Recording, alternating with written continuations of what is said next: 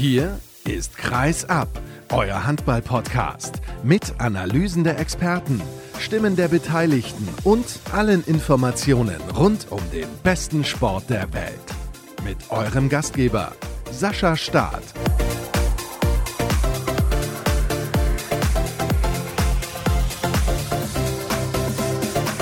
361. Das ist keine Taktik, sondern das ist die Zahl der Episode, zu der ich euch heute begrüße, Nummer 361. Schön, dass ihr eingeschaltet habt zu Kreis ab und mit dabei seid an diesem Montag. Und wie immer gibt es ordentlich was zu besprechen. Und ja, der erste Teil dieser Ausgabe, also den, den ihr gerade hört, wird bereits am Freitagvormittag aufgezeichnet aus organisatorischen Gründen. Aber das sollte keinen Unterschied machen, denn inhaltlich ist jede Menge geboten heute und ich begrüße im zweiten Teil dieser Sendung den Kollegen Björn Parzen. Wir schauen ungefähr eine halbe Stunde voraus auf die Gruppenphase der European League und ich kann euch versprechen, er hat Informationen für euch, die habt ihr noch nie gehört. Das ist wirklich sensationell. Also da solltet ihr definitiv reinhören. Genau wie ins Interview der Woche mit Lukas Becher, dem Linksaußen der HSG Wetzlar. Den treffe ich, wenn ich gerade spreche, übermorgen, nein, morgen, so ist es korrekt, nach dem Spiel der HSG Wetzlar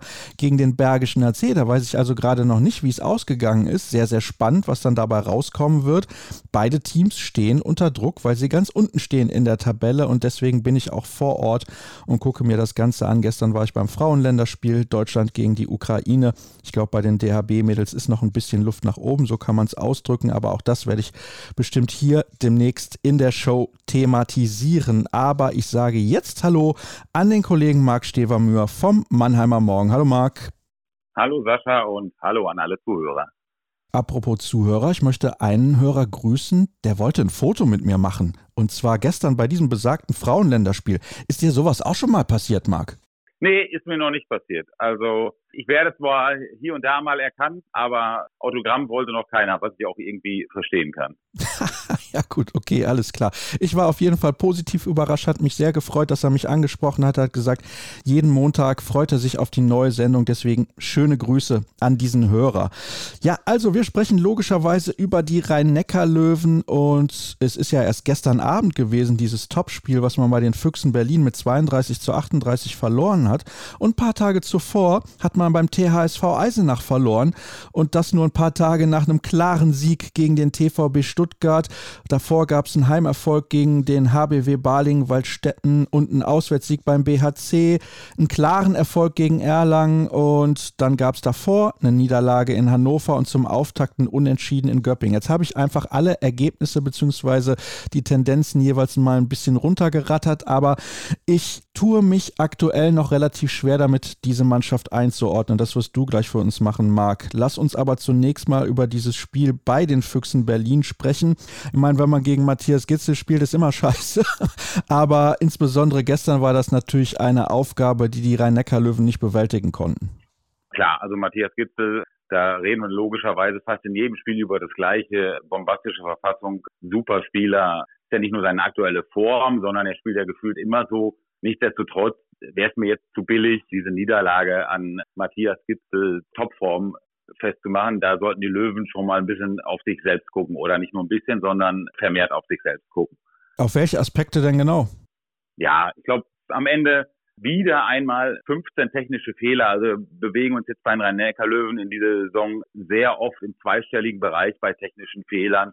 Wirklich sehr, sehr, sehr billige Ballverluste. Wenn ich mir auch die Anfangsphase angucke, 5-3 vorne und wie oft dann ganz schnell der Ball weggeworfen wird und man ganz schnell dann mit drei, vier Hintertreffen gerät ja, das geht so einfach nicht und erst recht nicht gegen Berlin.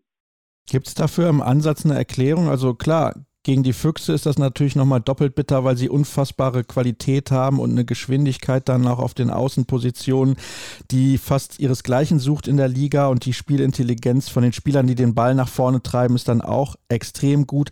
Aber mir fällt es schwer, dann halt dafür Erklärungen zu finden. Liegt es daran, dass sich diese ganzen neuen Spieler, wir haben ja in der Saisonvorschau auch da ausführlich drüber diskutiert, erst noch finden müssen?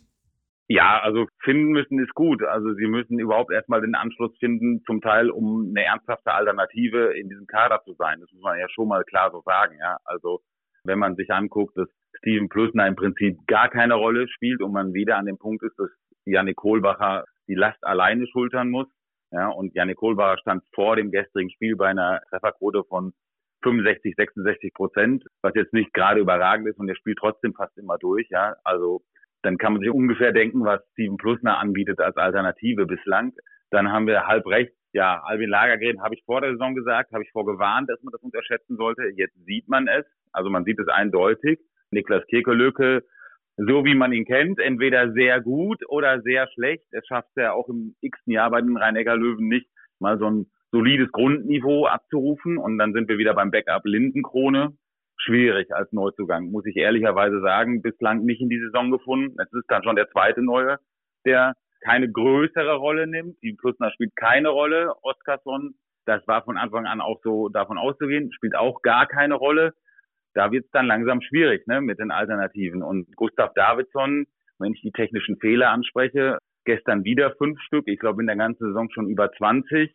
Ja, das ist einfach zu viel. Das ist einfach zu viel. Wobei man bei Davidsson sagen muss, der hat sehr, sehr, sehr gute Aktionen dabei und in der nächsten Augenblick fasst man sich wirklich an den Kopf, wie das jetzt zu erklären ist. Also auch eine riesen Leistungsamplitude bei ihm. Na, das ist mir auch schon aufgefallen. Also der kann sensationelle Aktionen haben. Hat ja zum Beispiel auch im Supercup sehr gut gespielt. Also da hat er mir gut gefallen. Und dann wieder diese, ja, diese Fehler, die du gerade angesprochen hast. Ich habe mir das jetzt gerade nochmal hier gesondert angeschaut. Es gab 16 technische Fehler gegen Göppingen bei diesem Unentschieden. 12 in Hannover bei der Niederlage, 10 bei der Niederlage in Eisenach und 17 bei der Pleite in Berlin. Das sind natürlich unglaubliche Zahlen. Im Schnitt deutlich über 10 technische Fehler. Du hast jetzt gerade eine Erklärung dafür abgegeben und ich finde das insgesamt sehr, sehr schlüssig, aber ich habe auch das Gefühl, dass die Leistungsträger der vergangenen Saison noch nicht annähernd auf dem Level sind, was sie halt in der letzten Spielzeit gezeigt haben. Auch das, ja, steht außer Frage. Juri Knorr ist noch nicht so in der Saison, war jetzt zwischendurch auch verletzt.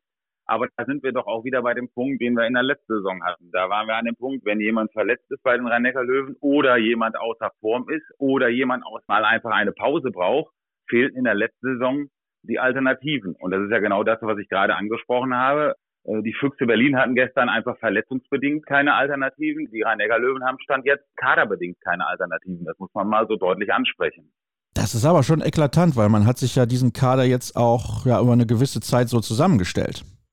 Ja, aber man spielt ja trotzdem offensichtlich nur mit elf, zwölf Leuten, weil einige andere offensichtlich dieser Mannschaft momentan nicht helfen können. Das ist jetzt vielleicht gar nicht schlimm, ja, weil man immer sagt, oder man sagt es nicht immer, da war ich auch davor immer zu sagen, dass alle immer ein halbes Jahr brauchen. Also ja, Ganjats kam letztes Jahr auch aus der serbischen, nee, aus der, kam aus der serbischen Liga, ne? Ja, von Nexe Nasice und hat sofort geholfen. Also immer zu sagen, dass alle ein halbes Jahr brauchen, sei jedem ein halbes Jahr gegönnt, aber pauschal zu sagen, dass alle mal ein halbes Jahr brauchen, stimmt ja so auch nicht. Insofern, also die Neuzugänge müssen schon Zahn zulegen, wenn sie den Löwen helfen wollen, weil momentan hängt wieder viel an Einzelnen und wenn die nicht performen, dann wird es schwierig. Und Janik Kohlbachers Trefferquote habe ich eben angesprochen.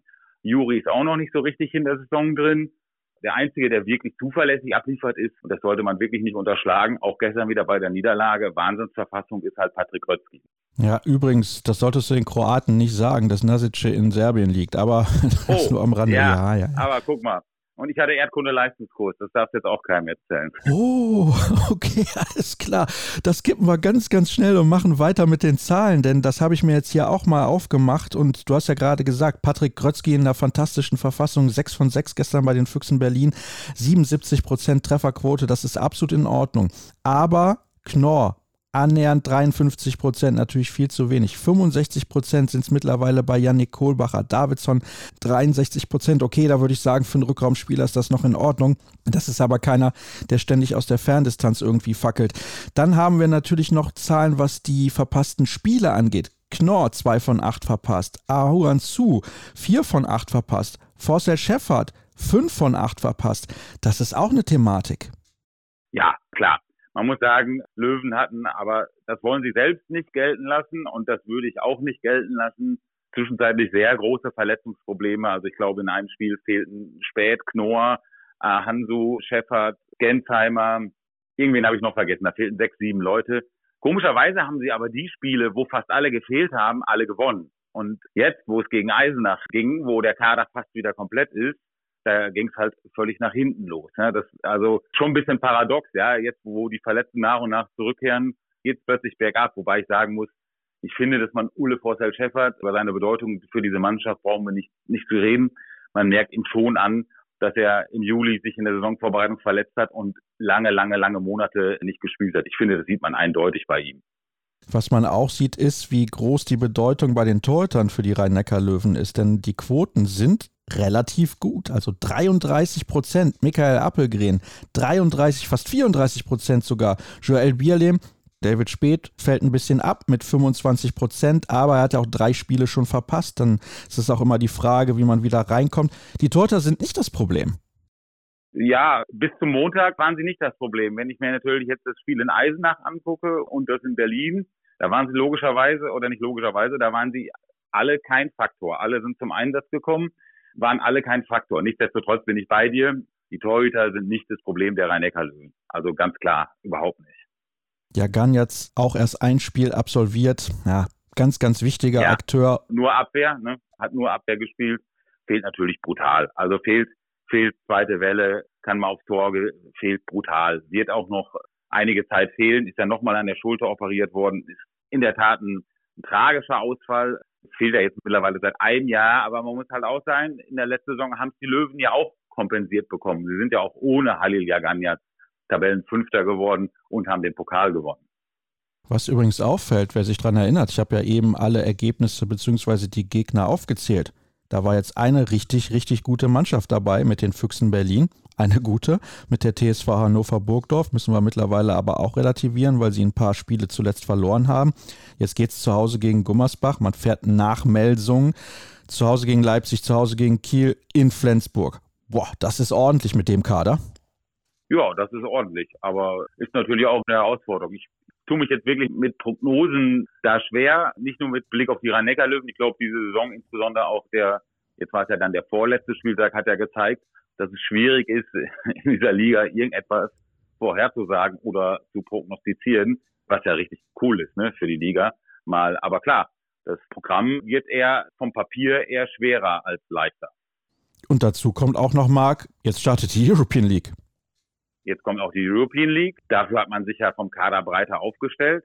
Da darf man jetzt gespannt sein, ob dann die von mir eben genannten Spieler da mehr zum Einsatz kommen. Wird aber auch vielleicht schwierig, weil wenn wir uns die Gruppe der Rhein-Neckar-Löwen angucken, und da wird ja der von dir eben angekündigte Kollege Parzen auch etwas zu sagen, das ist halt schon eine Champions League-Gruppe. Ne? Da kannst du nicht irgendwie sagen, ich lass mal den zweiten Anzug durchspielen, dann wirst du ausscheiden in der Gruppe. Also das ist sehr spannend. Das ist tatsächlich sehr spannend. Und genau dieses Wort Champions League haben wir mehrfach in den Mund genommen, eben bei exakt dieser Gruppe der Rhein-Neckar-Löwen, die wirklich so klingt wie Königsklasse. Das ist phänomenal und daher bin ich komplett bei dir.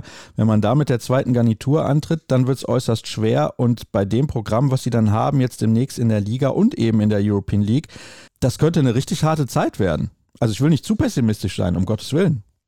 Nee, bin ich auch bei dir. Also wie gesagt, aber wir hätten wahrscheinlich vor einer Woche genau anders gesprochen, als die Löwen vier Spiele in Folge gewonnen haben. Du hast am Anfang der Sendung gesagt, mir fällt schwer, diese Mannschaft momentan einzuordnen.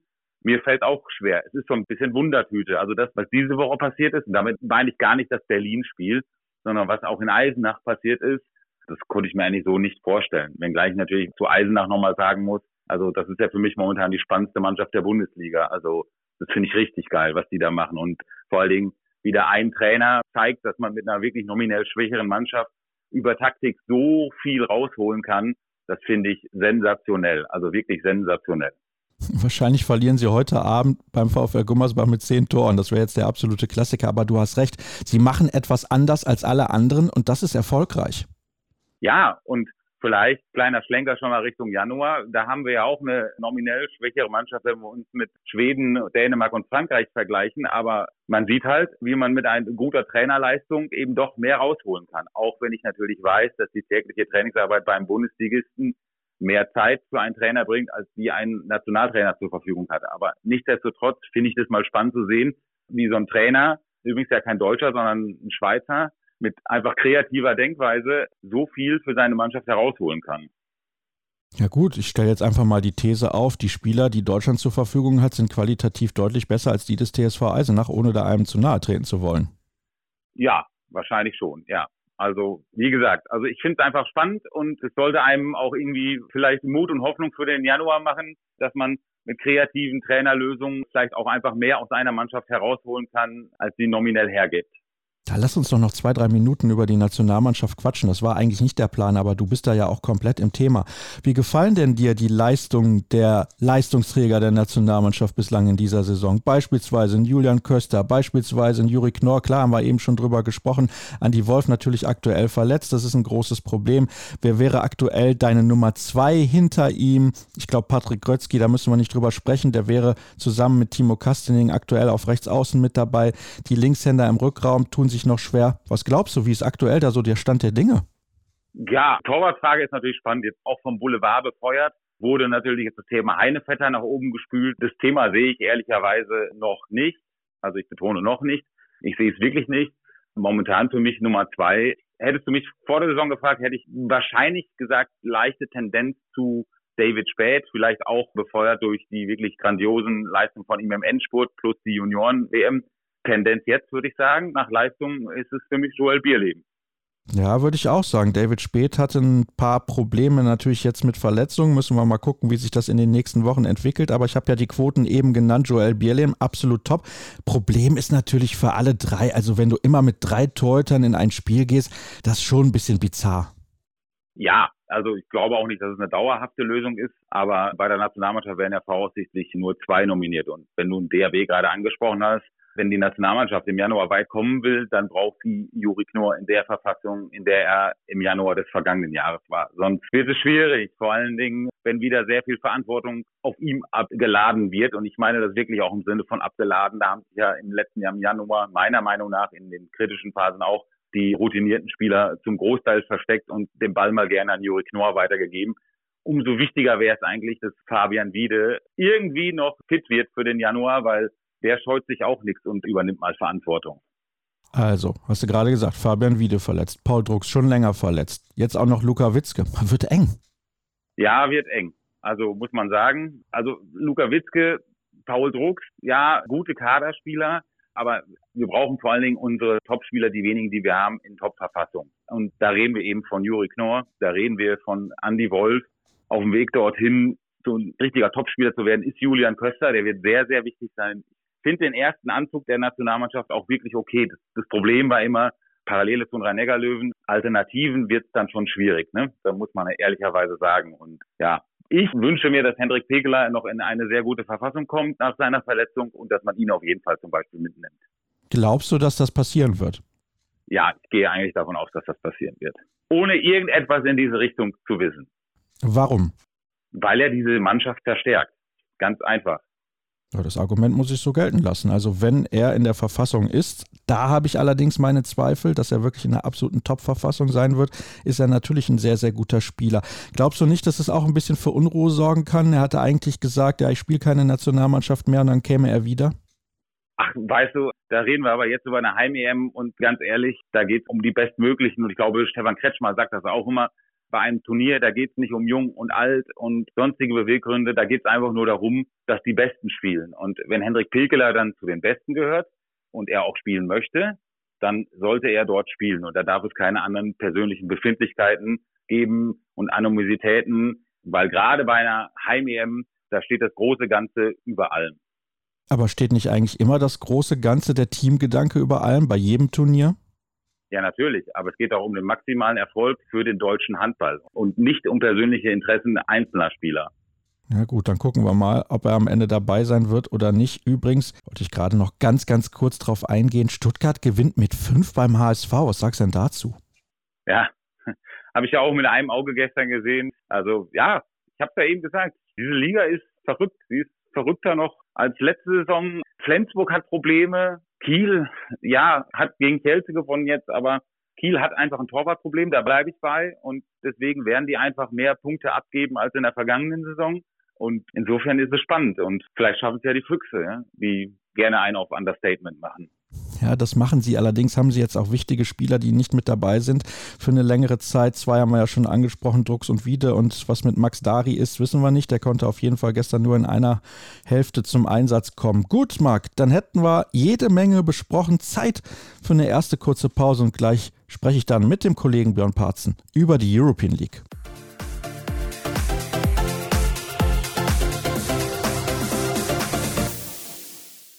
Wir sprechen jetzt über die European League bei den Männern, die in der kommenden Woche, beziehungsweise in den kommenden Tagen, so ist es richtig, nein, morgen schon, wenn wir auf Sendung gehen, in die Gruppenphase startet und alle vier deutschen Mannschaften haben sich zum Glück dafür qualifiziert. Ein paar waren vorher schon gesetzt und darüber spreche ich jetzt mit Björn Parzen. Hallo Björn. Hallo Sascha, schönen guten Tag. Das haben wir noch nie so gemacht. Wir haben noch nie so zusammengesessen mit dem Aufnahmegerät draußen in Wetzlar regnet Wir sehen die Autobahn an der Budarus Arena, denn wir sprechen vor dem Länderspiel der deutschen Frauen gegen die Ukraine miteinander. Kurz dazu natürlich noch, ist ein Drama, was da in Israel gerade passiert und sehr schade, dass dieses Länderspiel abgesagt werden musste. Die, ja, die Gründe sind eine, eine Katastrophe. Ich möchte da gar nicht in die Tiefe gehen und natürlich nur mein Mitgefühl aussprechen für diejenigen, die da ungerechtfertigterweise ihr Leben lassen mussten. Aber wir sprechen über den Sport und schauen in die einzelnen Gruppen, natürlich mit einem größeren Fokus in die Gruppen der deutschen Mannschaften. Und wenn ich schon die Gruppe A sehe mit Nantes, Christianstadt, Benfica und den Rhein-Neckar-Löwen, dann denke ich, boah, ist aber eine geile Champions League-Gruppe. Ja, ich habe just gestern ein Interview für die ERF gemacht mit Viran Moros, der ja auch in der European League spielt. Der spielt bei Fadi Wintertour, nachdem er bei den Füchsen weg ist. Und er hat generell über die European League dieses Jahr gesagt, das ist eine kleine Champions League. Wenn man sieht, da sind sechs bis acht Vereine, die auch in der Champions League Gruppenphase mitspielen könnten und sogar die Chance hätten, dann in die Playoffs zu kommen. Und wenn wir uns die Gruppe A anschauen, da sind definitiv drei dabei, die mir dann einfallen, die auch in der Champions League nicht ganz unten stehen würden. Und wenn man jetzt überlegt, aus dieser Gruppe, wie aus jenen anderen Gruppen, kommen nur zwei in die Hauptrunde, würde es einen großen Namen erwischen. Und Christianstadt ist auch kein kleiner Name. Also Nantes, letztes Jahr noch Champions League gespielt, war im Champions League Finale, war in zwei European League Finalen oder ERF Cup Finals. Die Löwen waren 2013 ERF Cup Winner. Benfica hat eine Mannschaft, die sehr stark in der Saison 2021, 22 spielt und sogar den ERF Cup gewonnen hat durch diesen Finalsieg gegen Magdeburg. Also in dieser Gruppe ist definitiv das Potenzial für Champions League und normalerweise in vielen anderen Gruppen würde ich bei Christianstadt sagen, haben das Potenzial, um auch in die Hauptrunde zu kommen. Aber mit Blick auf wirklich diese Gruppe, da müssen sich die drei warm anziehen und es wird interessant werden, wer da nachher aus dieser Konstellation weiterkommt in die in die Hauptrunde und es wird eine Mannschaft auf jeden Fall treffen, mit der man nicht gerechnet hat, dass sie nach der Gruppenphase einer 32er European League dann schon draußen wäre. Lass uns ganz kurz, bevor ich da noch eine Frage zu stelle, oder auch zwei natürlich, auf den neuen Modus eingehen. Es hat sich ja ein bisschen was verändert. Ja, der Modus hat sich dadurch geändert, dass es eine Aufstockung gab. Also es gab ja im vergangenen Jahr gab es vier Sechsergruppen, 24 Mannschaften. In diesem Jahr sind es 32 Mannschaften. Die ERF begründet es einfach, dass man mehr Ländern die Möglichkeit gibt, in dieser Gruppenphase teilzunehmen. Deswegen gab es ja auch die Situation, in den vergangenen Jahren gab es immer zwei Quali-Runden, wo dann die ersten 40 Mannschaften schon ausgesiebt waren, bevor die Gruppenphase startete. In diesem Jahr waren von diesen 32 Mannschaften 27 gesetzt und nur fünf Qualifikationsspiele, wo dann eben auch die Rhein-Neckar-Löwen dabei waren. Und diese 32 Mannschaften gruppieren sich dieses Jahr eben in acht Vierergruppen. Das heißt, es gibt sechs Gruppenspiele im Vergleich zu den zehn Gruppenspielen im letzten Jahr. Aber da kommt noch eine Gruppenphase dran, nämlich die Hauptrunde. Da nimmst du die Punkte gegen die Mannschaft mit, mit der du gemeinsam weiterkommst, spielst gegen eine Parallelgruppe. Und jetzt wird's wieder kompliziert. Im Handball gibt's irgendwie keinen einfachen Modus. Wenn wir in dieser Hauptrunde angekommen sind, die vier Gruppensieger qualifizieren sich direkt für das Viertelfinale und die Mannschaften auf den Plätzen zwei und drei spielen über Kreuz nochmal Playoffs aus. Das sind ja keine Achtelfinals, aber Playoffs. Und in diesen Achtelfinals werden dann die vier weiteren Viertelfinalisten ermittelt. Und die Viertelfinalsieger qualifizieren sich dann für das Final Four Mitte Mai im kommenden Jahr. Spielort steht noch nicht fest. Das ist wie vorher. Aber man hat eben statt einer Gruppenphase jetzt zwei. Und im vergangenen Jahr gab es eben ganz normal die Achtelfinals. Die gibt es dieses Jahr nicht mehr. Da gibt es Playoffs. Und ab dem Viertelfinale ist dann alles altbekannt. Viertelfinal, Hin- und Rückspiel und dann Final Four Turnier. Ich finde das generell gar nicht so schlecht. Ich bin ja relativ kritisch, was so Änderungen der Spielmodi angeht. Wir haben da schon einige Male drüber gesprochen. Aber hier finde ich ganz gut, dass viele Vereine schon langfristig planen konnten, dass sie die Gruppenphase spielen. Und ich finde gar nicht so schlecht, dass vor allem hier in der ersten Gruppenphase jedes Spiel relevant ist, weil du kannst als Dritter nicht noch irgendwie weiterkommen. Da gebe ich dir recht. Grundsätzlich mit dieser Phase, dass mehr Mannschaften die Möglichkeit haben, weiterzukommen. Bei den anderen war es so, die spielen die erste Quali-Runde, kriegen dann einen starken Gegner zugelost und nach dem Hin- und Rückspiel Ende August ist deine internationale Saison vorbei. Und da hast du vielleicht wirklich Stars verpflichtet, weil du davon ausgegangen bist, kriegst einen Gegner, der nicht machbar war, zugelost und aus die Maus so ungefähr. Das ist einfach jetzt für die Mannschaften, 27 Mannschaften wussten vorher, dass sie garantiert sechs Spiele haben und je nach Auslosungsgruppe dann auch vielleicht sogar noch in die Hauptrunde kommen, dann noch zwei weitere Spiele haben. Was mein Problem ist eben dieser Playoff. Kann man nicht sagen, der erste und zweite geht weiter ins Viertelfinale. Nein, da wird nochmal das Playoff gemacht.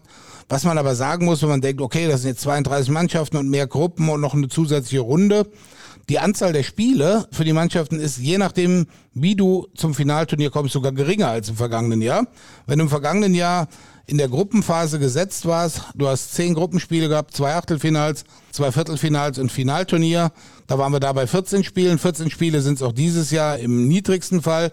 Im höchsten Fall sind es eben 16 oder wenn du Quali und Playoffs hast, auch 18. Aber im letzten Jahr, wenn du zwei Quali-Runden hattest, warst du bei 20 Spielen. Das heißt also, die Anzahl der Spiele ist im Durchschnitt geringer geworden und die Breite ist eben anders. Du hast eben diese sechs Spiele in der Gruppenphase dann, wo du dann eben auch drei Heimspiele, drei Auswärtsspiele hast, wo es sich dann auch gelohnt hat, deinen Kader auf internationale Wettbewerbe eben einzukaufen. In dieser Gruppe A, das haben wir eben schon angerissen, klingt es wie Champions League. Nantes sehe ich als richtig, richtig starkes Team, auch in Hinblick auf das Final Four und dann auch den Titelgewinn. Die haben eine sehr, sehr gute Mannschaft, die haben alle internationale Erfahrung in dem Kader, die haben eine sensationelle Atmosphäre in der Halle dort in Nord. Das heißt, das ist auch nochmal ein großer Faktor. Die Rhein-Neckar-Löwen werden natürlich die internationalen Spiele in Heidelberg austragen. Wir sind beide selber schon in dieser Halle gewesen. Da kann auch, glaube ich, eine gute Atmosphäre entstehen. Dann auch insbesondere, wenn man in die zweite Gruppenphase kommt und dann vielleicht auch Playoffs oder Viertelfinale spielt. Daher traue ich den Rhein-Neckar-Löwen, wenn dann auch die die ganzen verletzten Spieler wieder alle zur Verfügung stehen, in Richtung Viertelfinale und so weiter jede Menge zu. Benfica hatte schon einen Aderlass, das muss man so sagen. Daher wäre mein Tipp aktuell, Nord gewinnt die Gruppe vor den Löwen Benfica und Christian Start wir sind selten einer Meinung, aber in dem Fall stimme ich dir zu. Man muss einfach sehen, die letzte Saison war Benfica schon als Titelverteidiger. Sie haben viele Spiele abgegeben gehabt, kamen da nicht in dritt. Ich sag mal, sie haben zu Hause, wo sie normal immer bärenstark sind, mit zehn Toren gegen Göppingen verloren und sind dann um Achtelfinale ausgeschieden. Vollkommen zu Recht, weil sie eine schwache Saison gespielt haben. Und wenn ich es recht sehe, der Kader ist nicht unbedingt stärker geworden. Da sehe ich schon Nord und die Löwen auch stärker ein. Wir schauen in Gruppe B mit Gornik Sapsche, dem HC Kriens Luzern, AEK Athen und der TSV Hannover Burgdorf. Und ja, der ein oder andere Name klingt da gar nicht so schlecht, aber rein sportlich betrachtet müssen die Recken eigentlich auf Platz 1 ins Ziel kommen, auch wenn sie jetzt zuletzt in der Bundesliga nach einem guten Saisonstart ein bisschen gestrauchelt sind. Ich komme ganz kurz nochmal auf den Modus zurück, denn die beiden Mannschaften aus Gruppe A kommen in der Hauptrunde auf die beiden Mannschaften aus Gruppe B. Und da sind für mich definitiv die beiden Mannschaften aus Gruppe A die Favoriten. In dieser Gruppe da als Qualifikant heißt Hannover Burgdorf für mich auch mit der Favorit Gornik Schapsche. Die haben einen starken Torwart, der früher auch mal in Deutschland gespielt hat, in Lübeck meine ich, wie Somirski, vielleicht falsch ausgesprochen. AEK Athen hat kurz vor dem Saisonstart, nein, nach der Niederlage im Supercup den Trainer gefeuert. Das war Alex Alvanos aus Deutschland, neuer Trainer Dragan Djukic aus Serbien der gefühlt in 20 Jahren jetzt seinen 40. Verein oder Nationalmannschaft hat, der hat dann meistens irgendwie so Konstellationen gehabt, die Nationalmannschaft von Israel und Tatabanya in Ungarn. Aber momentan trainiert er wirklich nur AEK. Griez Luzern ist eine interessante Mannschaft. Die haben Jelko Musa verpflichtet, die haben Kevin Bonfort, den Torwart von Montpellier, der jetzt aber verletzt ist, verpflichtet. Und die haben jetzt am Kreis, haben die eins der stärksten Kreisläufergespanne in der European League. Das ist Jelko Musa und Marin Sipic. Die bilden auch in der kroatischen Nationalmannschaft das Gespann. Und sie haben mit Andy Schmid, wenn er dann wieder dabei ist, auch einen Weltklasse-Spieler natürlich. Ich habe gehört, er hat sein Comeback in der Schweizer Liga gehabt. Also wenn Andy Schmid da mitspielt, würde ich fast sagen, Kriens und Hannover sind für mich die Mannschaften, die da weiterkommen. Du siehst aber schon direkt einen ein Level höher als die anderen Vereine in dieser Gruppe, weil mit allem Respekt auch für den griechischen Handball, AEK Athen hat ja auch, ich glaube, vor zwei Jahren den European Cup gewonnen und ich weiß, dass in der Halle ordentlich was los ist, wenn die ihre Heimspiele da austragen. Aber ich würde schon sagen, die Recken haben deutlich mehr Qualität. Du hast übrigens eben Alex Alvanus schon zum Deutschen gemacht. Also er hat in Deutschland gespielt ja. bei der MT Melsung, wenn ich es richtig im Kopf habe. Aber klar, ihn verbindet man natürlich auch mit seiner Zeit in Deutschland. Aber ich würde schon sagen, Hannover ist ein Tacken besser als der Rest. Ja, man muss sehen. Athen hat von den Namen, da spielen plötzlich zwei, drei Jungs mit, die kennen wir von großen internationalen Turnieren. Ivan Matzkewitsch, der belorussische Torwart und ein ehemaliger Füchse-Spieler und kroatischer WM-Medaillengewinner Stipe Mandalinic, der spielt auch da. Aber trotzdem, ich sehe auch Hannover auf 1, Luzern auf 2, Athen auf 3 und Gornik auf 4. Gruppe C, da fegen wir jetzt so ein bisschen durch, genauso wie gleich auch bei Gruppe D, denn da sind keine deutschen Mannschaften mit dabei. Aber wir haben in Gruppe C Cuenca aus Spanien, Gorenje Velenje aus Slowenien, Sevehof aus Schweden und Fadi Winterthur, das ja eben gerade schon kurz angerissen, aus der Schweiz.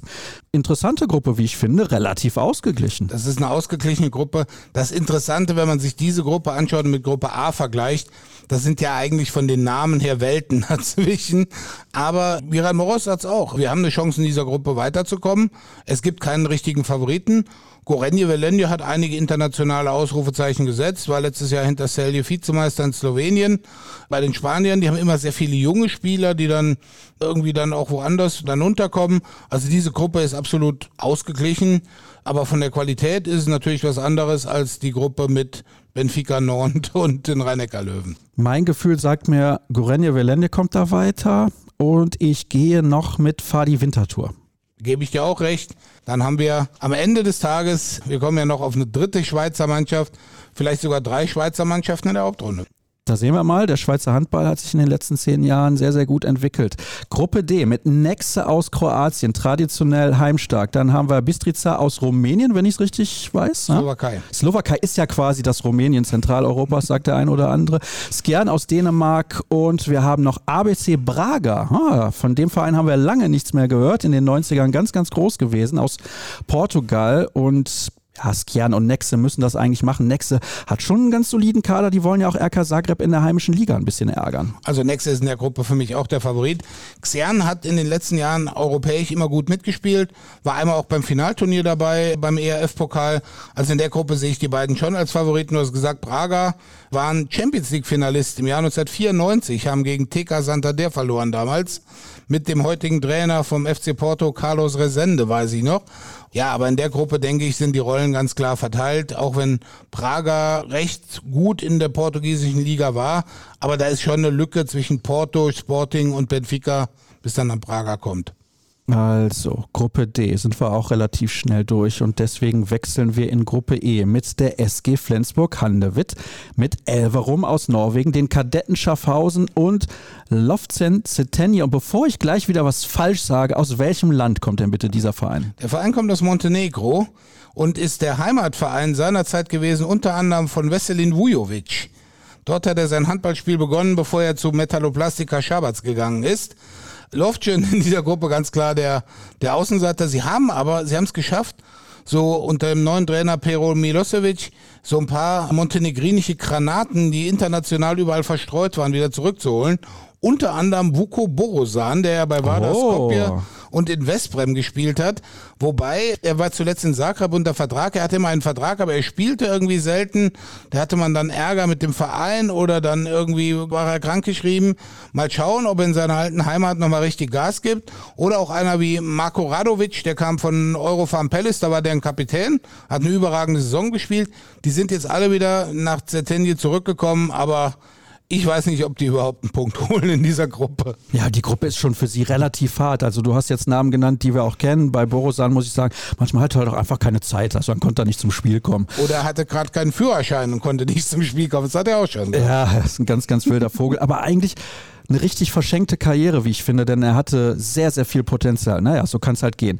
Flensburg natürlich favorisiert, müssen wir nicht drüber reden. Elverum hat aber immer wieder den einen oder anderen Spieler, den sie hochziehen aus ihrer Jugendabteilung oder halt auch aus der norwegischen Liga verpflichten. Klar, da haben sie jetzt mit Kolstad einen mächtigen Konkurrenten, aber ich finde schon, dass man da als SG Flensburg-Handewitt aufpassen muss und das gilt ja auch insbesondere nochmal für die Kadetten Schaffhausen, die deutlich namhafter besetzt sind als die anderen beiden Mannschaften. Also bei Elverum ist es so, ich habe ein Interview gemacht mit Tobias Gröndal, dem mittlerweile besten Spieler. Der war mal viertbester Torschütze der Champions League-Saison, obwohl er nur in der Gruppenphase dabei war. Die haben eben in den letzten Jahren viele Spieler verloren. Erik Johansson nach Kiel, ein Dominik Maté nach Paris, den Torwart Ingstad jetzt zu Big Saget.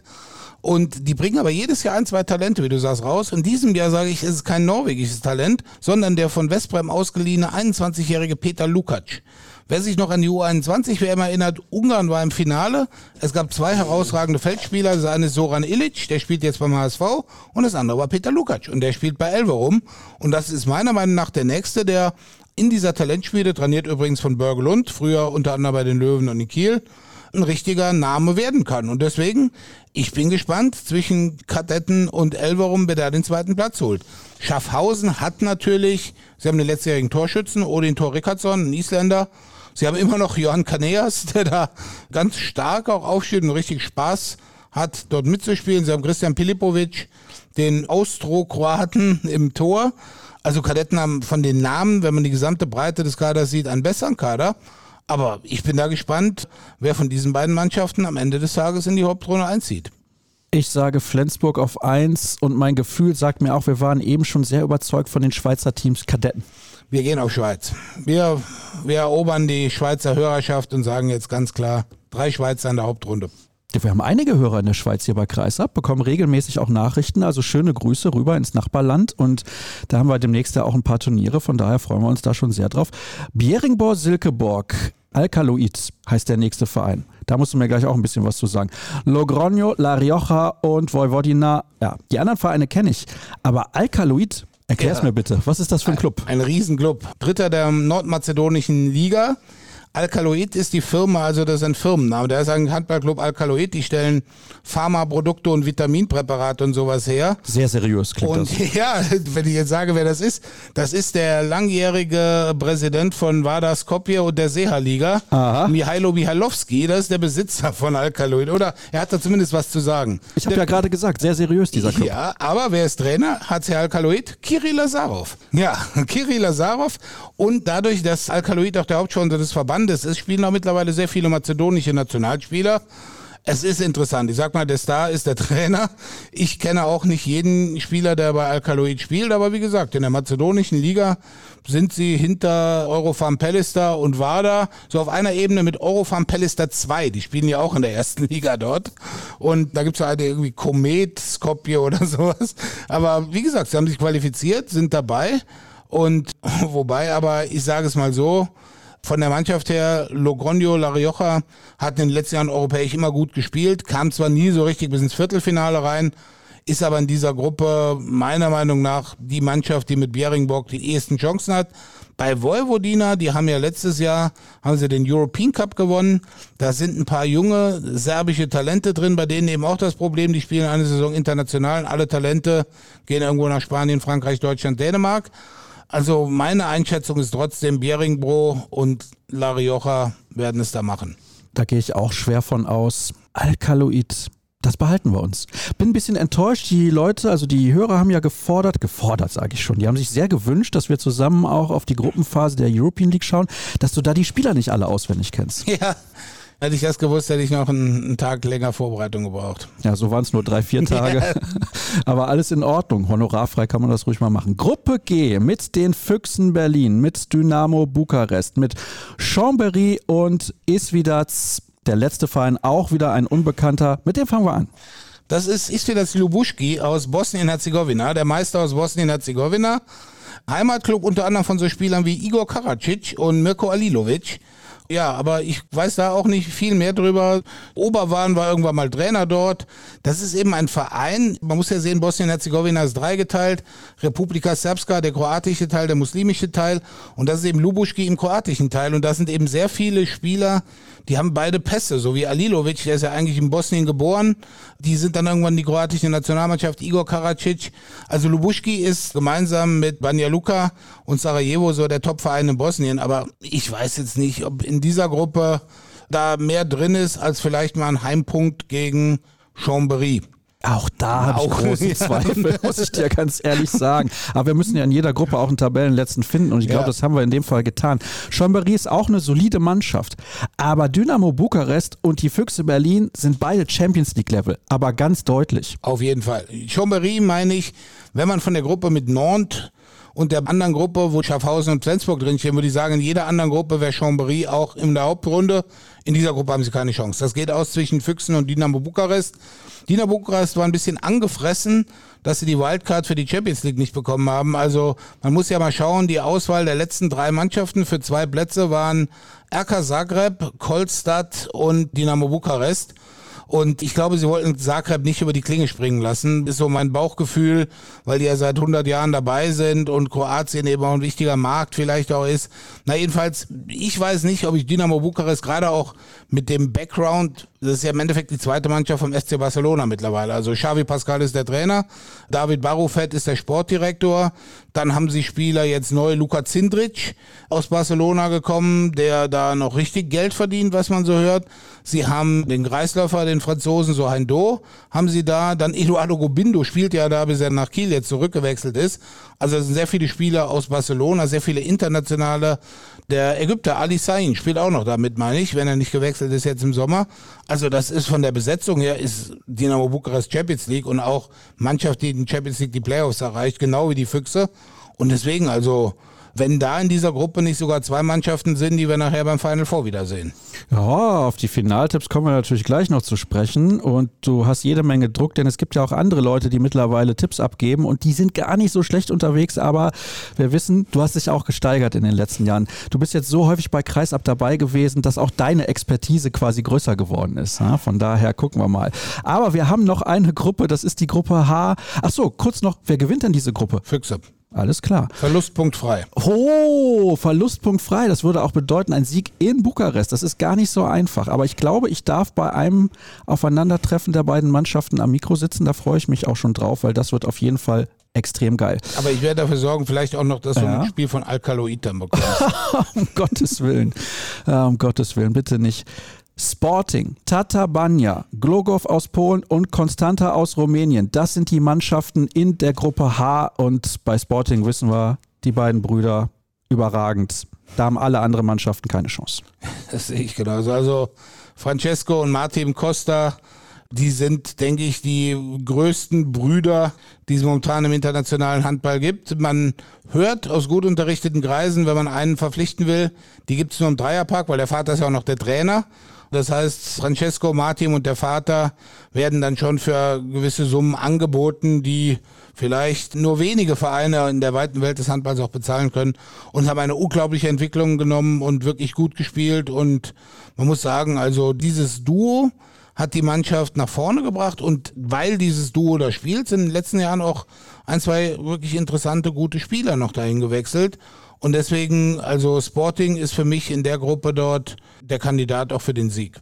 Davon gehe ich auch ganz, ganz schwer aus. Ich bin mir jetzt nicht sicher bei den anderen Mannschaften. Ah, Konstanta aus Rumänien, ich meine, die haben ja dann auch immer das Publikum im Rücken. Glogow aus Polen schätze ich ganz schlecht ein. Also da glaube ich nicht, dass das reichen wird. Und dann haben wir natürlich noch die dritte Mannschaft im Bunde gehabt, die du jetzt einfach weggeklickt hast. Ich habe es schon wieder vergessen, aber Nein, macht nichts. Ich wollte uns eigentlich nur noch mal vor Augen werfen, wenn du sagst Konstanta, die haben nämlich Freiking Granoyer, den letztjährigen Finalisten, in der Qualifikation rausgeworfen. Also so schlecht können auch diese rumänischen Karpatenhandballer, ne, sind gar keine Karpaten, so vom Schwarzen Meer, sind dann eben auch nicht so schlecht. Also der Finalist des letzten Jahres raus. Also ich sage mal, hinter Sporting muss man wirklich mal schauen. Tatabania hat mich die letzten Jahre international immer recht enttäuscht. Die haben dann irgendwie mal zwei Siege in zehn Spielen. Ich glaube, die haben letztes Jahr die ersten acht Spiele, hatten sie einen Punkt gehabt. Ich glaube, vor zwei Jahren haben sie auch in der Gruppenphase gegen die Rhein-Neckar-Löwen gespielt, wenn mich ja. nicht alles täuscht. Ja, sowas war. Aber die haben mich nicht groß vom Hocker gerissen. Klogow kann ich noch weniger sagen als zu Isvidac Lubuschki. Aber ich sag mal, wenn man sich über die polnische Liga qualifiziert, kann man nicht so schlecht sein, auch selbst der fünfte oder sechste. Und da in der Gruppe, ich sag mal, schwer zu sagen. Aber da gibt es die klare Favoritenrolle zu Sporting. Und also mit dem Schwung dieses Qualifikationssieges gegen Granollers glaube ich, dass Constanta das macht. Die haben sie ja knapp geschlagen, insgesamt 52, 51, ja. hatten zunächst das Hinspiel mit zwei Toren verloren und das dann nochmal zu drehen und mit drei zu gewinnen. Also das sagt schon was aus über die Qualität dieser Mannschaft. Deswegen wäre das mein Tipp eben in dieser Gruppe mit Sporting, Tatabania, Glogov und Constanta, dass die auf dem zweiten Platz ins Ziel kommen. Dann einigen wir uns darauf. Wir waren uns jetzt relativ oft einig. Ist dir das aufgefallen? Ja, du sagst immer, wir haben nicht so oft die gleiche Meinung, aber in den letzten ein, zwei Jahren hat ja, sich das entwickelt. Es gibt so ein paar Sachen. Am Ende der Gruppenphase treffen wir uns ja wieder und gucken nochmal, was unsere Vorhersagen gebracht haben. Man muss natürlich immer sagen, das Problem an diesen Gruppenphasen ist, so eine Mannschaft wie Constanta wird nicht so viele Spieler bei der Euro dabei haben, wobei Rumänien ist ja dieses Jahr auch qualifiziert. Man hat da natürlich die Sache, man hat einen knüppelharten Monat Februar gleich nach der Euro mit den beiden Gruppenphasen dann. Und wenn da bei den Top-Mannschaften 18 Spieler bei der Euro waren und müssen dann sechs Tage später in der European League wieder ran, die sind geschlaucht. Also in so Phasen kann es doch mal überraschende Siege von Mannschaften geben, die eben nicht so viele Starter bei der Euro haben. Wobei, ich würde mich jetzt wundern, wenn Rumänien bis zur Finalrunde dabei ist. Das meinte ich ja. Also Konstanta wird, ja, Konstanta wird keine 18 Spieler am Finalwochenende haben. Bukarest vielleicht mit der Mannschaft. Ja, ja, das könnte tatsächlich sein. Also Luka Zindric, hast du ja eben schon angedeutet, der kriegt da ordentlich Kohle. Der ein oder andere Verein in Europa war interessiert, aber konnte ihn sich einfach nicht leisten. Final Four, Björn, wer wird dabei sein? Ja, wir müssen jetzt natürlich uns die Gruppen mal angucken, weil wir können jetzt keine drei Mannschaften nennen, die aus zwei Parallelgruppen kommen, weil in der Hauptrunde wird ja auch noch mal ein bisschen gesiebt. Also, fangen wir einfach mal an. Für mich gesetzt Füchse und Bukarest. So, nehmen wir die obere Hälfte. Da sage ich mal Nantes. Die mittlere Hälfte. Also ich lege mich jetzt mal fest. Nantes, Bukarest, Flensburg und die Füchse. Das wäre ein geiles Final Four. In Bukarest. In Bukarest. Oh. Ich weiß nicht, haben die eine neue moderne Halle? Bukarest, die Frauen dürfen immer noch unter besonderen Vorkehrungen immer noch Champions League spielen. Bukarest ist übrigens die einzige Mannschaft mit zwei Champions League Clubs bei den Frauen, mit Rapid und CSM. Und die spielen immer noch in dieser Polyvalenta Tralala Sala Halle. Und ich glaube leider für Bukarest, diese Halle ist nicht tauglich für ein Finalturnier. Ich glaube auch, dass die nicht ganz so tauglich ist. Hat ja auch keine Hintertortribünen, ne? Ich weiß es nicht genau, aber ich weiß nur diese Halle, als man der Gedanken aufkam, dass Rumänien eine Frauen-Europameisterschaft machen will und dann sofort der Bukarester Bürgermeister gefragt wurde, wann brauchst du eigentlich endlich die 15.000er Halle, die du uns vor 20 Jahren bei deinem Wahlantritt versprochen hattest und der dann sagte, kommt, kommt, kommt. Ja, ja. ist heute nichts gekommen. Nee. Aber ja, vielleicht in Nord, das würde sich ja dann anbieten, wenn Nord mit dabei ist. Das ist ja mal so ein bisschen das Problem, dass das so spät festgelegt wird. Bei den Frauen wird man das jetzt erstmal dauerhaft in Graz austragen. Bin ich sehr gespannt, wie sich das entwickelt. Möglicherweise ja. Ja, okay. Hast du mehr Informationen? Ja, es ist der Plan der ERF. Man hat es jetzt evaluiert und von der ERF Marketing-Seite will man es machen. Es wird einen runden Tisch geben aus ERF, ERF Marketing, Österreich Handballverband und Graz. Ich denke, die zweite Chance wird es auf jeden Fall geben für Graz. Und man hat ja eigentlich auch das Ziel, das Männerturnier irgendwo zu etablieren. Aber das Problem ist dann eben, viele Vereine haben schon abgewunken die gesagt haben, also durch die Konditionen und das Risiko.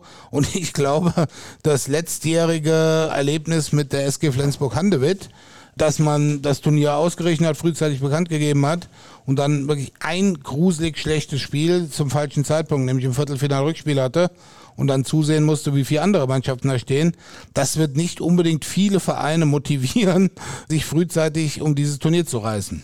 Das glaube ich auch. Haben wir denn vielleicht irgendeinen neutralen Standort, der nicht in Deutschland liegt, wo du denkst, der könnte in Frage kommen? Ich habe immer mal gedacht, irgendwas in Skandinavien. Bitte nicht schon wieder nach Herning, da waren wir jetzt alle oft genug, aber zum Beispiel in Kopenhagen, in dieser Royal Hall, aber die ist vielleicht schon ein bisschen zu groß. Aber du hast eben das Problem, dieses Jahr von den Dänen, ich sehe weder Xian noch Beringbro und die sind dann beide auch noch aus Südland und eben nicht aus der Kopenhagener Ecke. Ja, ich sag mal, wenn man einfach nur sagt, zentral gelegen, gut erreichbar, da sind wir außerhalb Deutschlands eigentlich in Frankreich. Nord ist auch nicht gut erreichbar. Da gehen gefühlt drei Flüge am Tag hin oder vier. Aber da war es ja auch schon zweimal und es war zweimal okay. Da bleiben nicht mehr viel. Also wenn man wirklich sagt, wir wollen einen, einen Spielort, wo alle vier Teilnehmer gut hinkommen, und eine Stadt mit einem internationalen Flughafen und einer großen Halle und jemand, der das finanzielle Risiko trägt, wenn in Wien irgendwann diese neue Arena kommt, die ja kommen soll, also die ERF baut ja gerade ein neues Home of Handball, das heißt ein neues, nennen wir es mal Hauptquartier, wo ERF und ERF Marketing dann einziehen, das ist im Bereich St. Marx auf einem ehemaligen Schlachthofgelände. Und genau dort soll diese super Großhalle Wien hinkommen mit 15.000 bis 20.000 Plätzen. Boah, ist aber für ein Final Four der European League schon ordentlich. Ja, kann man den Oberrang abhängen. Natürlich, aber dann hätte man zumindest den zentralen Ort an einer Halle. Aber man weiß es eben auch nicht, wie viele Leute kommen nach Wien. Es kommen mittlerweile sehr viele Leute nach Köln, weil das Event genial ist und weil eben toller Handball da geboten ist. Und deswegen, also, ich möchte nicht mich auf irgendeinen Spielort festlegen die Coq in Luxemburg. Wenn man sagt, irgendein Franzose oder ein Deutscher ist immer dabei, aber die ist leider zu klein. Da passen nur 4000 Leute rein. Ist zehn Minuten vom internationalen Flughafen weg, liegt zwischen Frankreich und Deutschland, aber ist leider zu klein. Die haben sich mal beworben gehabt, die Luxemburger. Schade, schade. Also ich würde sagen, wenn die Füchse früh genug wissen, dass sie dabei sind, dann ist die Chance nicht gerade gering, dass es in der Max-Schmeling-Halle ausgetragen wird. Die Frage, die ich mir dann stelle, ist auch, brauchst du eine Arena, wo 10.000 reinpassen? Ich würde sagen, eigentlich sind so 5, 6, 7.000 am Ende ausreichend. Ja, also ich glaube, die Vorgabe der ERF ist mindestens 5.000 Plätze. Vier Tribünen, mindestens 5.000 Plätze und gewisse Infrastrukturdinge, dass man Fernsehstudio und so Sachen einen großen BIP-Bereich hat. Das bietet halt nicht jede Halle in Europa. Und wir können auch, das muss ich dazu sagen, so schön es ist, die Events in Deutschland zu haben, nicht jedes Final Four in Deutschland austragen. Weil ich finde, dass auch andere Standorte und andere Länder verdient haben, dass dort solche Events ausgetragen werden. Also ich weiß, in dem Jahr, als Lissabon final den Zuschlag bekam, war Nexe sehr weit. Die Nexe Halle, also in Nasice, die Arena ist zu klein. Aber sie wollten es in einem anderen kroatischen Spiel oder ich weiß nicht, ob Sadar oder Varastein, wollten sie es machen und hätten sie es vielleicht auch gemacht, aber dann hat im Endeffekt Lissabon den Zuschlag bekommen. Jetzt weiß ich nicht, wie groß Nexe für den Fall der Fälle daran interessiert ist. Auf keinen Fall werden sie während der Gruppenphase schon sagen, dass sie es machen. Aber ich kann mir auch vorstellen, in Varastin, da war auch gute Stimmung. Man hat da viele Leute drumrum. Man ist auch aus Zagreb schnell da. Stündchen. Ein Stündchen, ja. Aber wie gesagt, das hängt auch davon ab, wie Nexe den Weg macht. Jedenfalls in der Arena von Nasice, ich war selber noch nie da aber ich sag mal, vielleicht kommt Alkaloid ja soweit und dann können sie umziehen in die berühmte Boris Dreikowski Arena. Oh, da möchte ich ja unbedingt mal hin, ja. aber leider ist WADA mittlerweile zu schlecht. Ja, das ist die Janne Sandanski Arena, das ist die andere. Boris Dreikowski ist die, wo die Frauen-Europameisterschaft Ach, da war ich ja jetzt schon, Björn. Ja, aber Janne Sandanski, vielleicht durch den Kontakt von Mihailo Mialowski, wäre da was drin. glaube, ich glaube, dieser Verein ist relativ weit davon entfernt, das Finalturnier zu erreichen.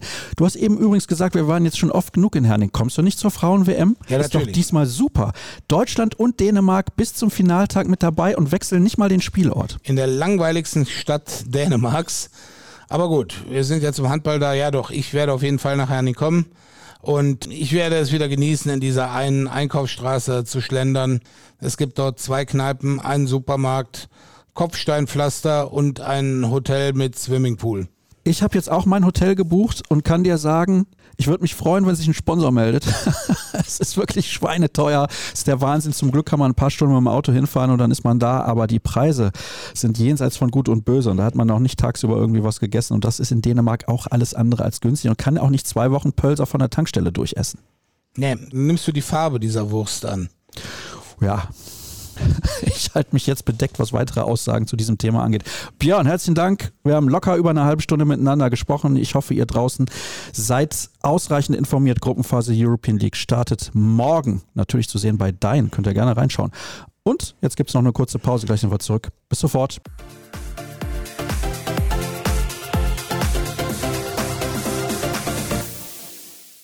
Interview der Woche Zeit zum Abschluss der heutigen Ausgabe und zunächst wie immer der Hinweis auf patreon.com slash kreisab. Dort könnt ihr dieses Format sehr, sehr gerne unterstützen, wenn ihr mögt, mit einem monatlichen Abo, dessen Höhe und Länge ihr selber festlegen könnt. Ich freue mich sehr darüber, beispielsweise auch die Fotografen, die ich dann bezahlen kann und so weiter und so fort. Und Ihr könnt uns gerne folgen auf den sozialen Kanälen Facebook, Twitter, Instagram, YouTube. Einfach nach Kreisab schauen und wenn ihr möchtet, macht auch gerne mal ein Foto davon, wo ihr vielleicht Kreisab hört und markiert uns in der Instagram Story. Dann teilen wir das sehr, sehr gerne. Ich begrüße meinen Gast, für den ich nach Wetzlar gefahren bin, obwohl er aus der gleichen Stadt kommt wie ich, aus Soling. Lukas Becher von der HSG Wetzlar. Hallo. Hallo, grüß dich. Ich freue mich sehr und ging schon gut los. Hast mir erzählt, du bist Fan von Borussia Dortmund. Das mag ich natürlich sehr gerne. Ja, so sieht's aus, genau. Ja, es kommt von der Familie. Mein Papa, mein Onkel, ganze Familie, immer großer BVB-Fan gewesen und von daher unumgänglich, die Liebe zu Schwarz-Gelb. Wir haben jetzt eben ein paar Minuten schon miteinander geplaudert und manchmal denke ich mir ja dann hinterher, Mensch, hätte man das schon aufgenommen? Ja, weil es sind teilweise wirklich die interessantesten Gespräche, auch wenn das jetzt nicht irgendwas war, was man nicht erzählen dürfte oder sowas, sondern ganz normale Sachen und fand ich sehr interessant. Ich bin ja jetzt hier in der Hessener Gegend gewesen, weil auch die deutschen Frauen am Donnerstag ihr EM-Qualifikationsspiel gegen die Ukraine absolviert haben. Und dann hast du mich auch gefragt, wie ich die Stimmung empfunden habe. Du hast auch gesagt, du hast die deutschen Frauen das erste Mal live in der Halle gesehen. Warum wolltest du das sehen? Ja, wir hatten das Angebot von der Geschäftsstelle bekommen, dass wir, dass wir da hingehen können als Mannschaft. Und ja, habe ich dir eben auch schon gesagt, ich finde, dass die Frauennationalmannschaft echt omnipräsent ist in sozialen Medien. Und von daher, wie gesagt, ich habe es noch nie live gesehen, wollte es mir anschauen und da es vor der Haustür ist, habe ich es gemacht. Welchen Eindruck hattest du von der Mannschaft? Einen guten Eindruck. Die Stimmung, der Zusammenhalt fand ich extrem gut, muss ich sagen. Es war in der Abwehr wirklich eine gute Leistung. Und ja, am Anfang war es ein bisschen, bisschen holpriger Start, glaube ich. Aber dann hat die Mannschaft sich reingefunden und dann war es wirklich ein gutes Spiel. Paar Mädels haben hinterher gesagt und auch der Trainer, es war schwer, sich darauf vorzubereiten, weil Videos zu bekommen von der Ukraine war unfassbar schwer. Sie waren jetzt sechs Monate nicht zusammen und so weiter und so fort. Vielleicht kannst du das mal erklären mit einem Vergleich, wie bei euch Vorbereitungsspiele ablaufen. Da hat man ja auch häufig Gegner, auf die man sich nicht so exakt vorbereitet, weil man einfach seinen Trainingsplan durchzieht und so weiter. Man will natürlich auch ein bisschen was ausprobieren. Ist das tatsächlich so ein großer Unterschied, wenn man nicht weiß, was der Gegner macht?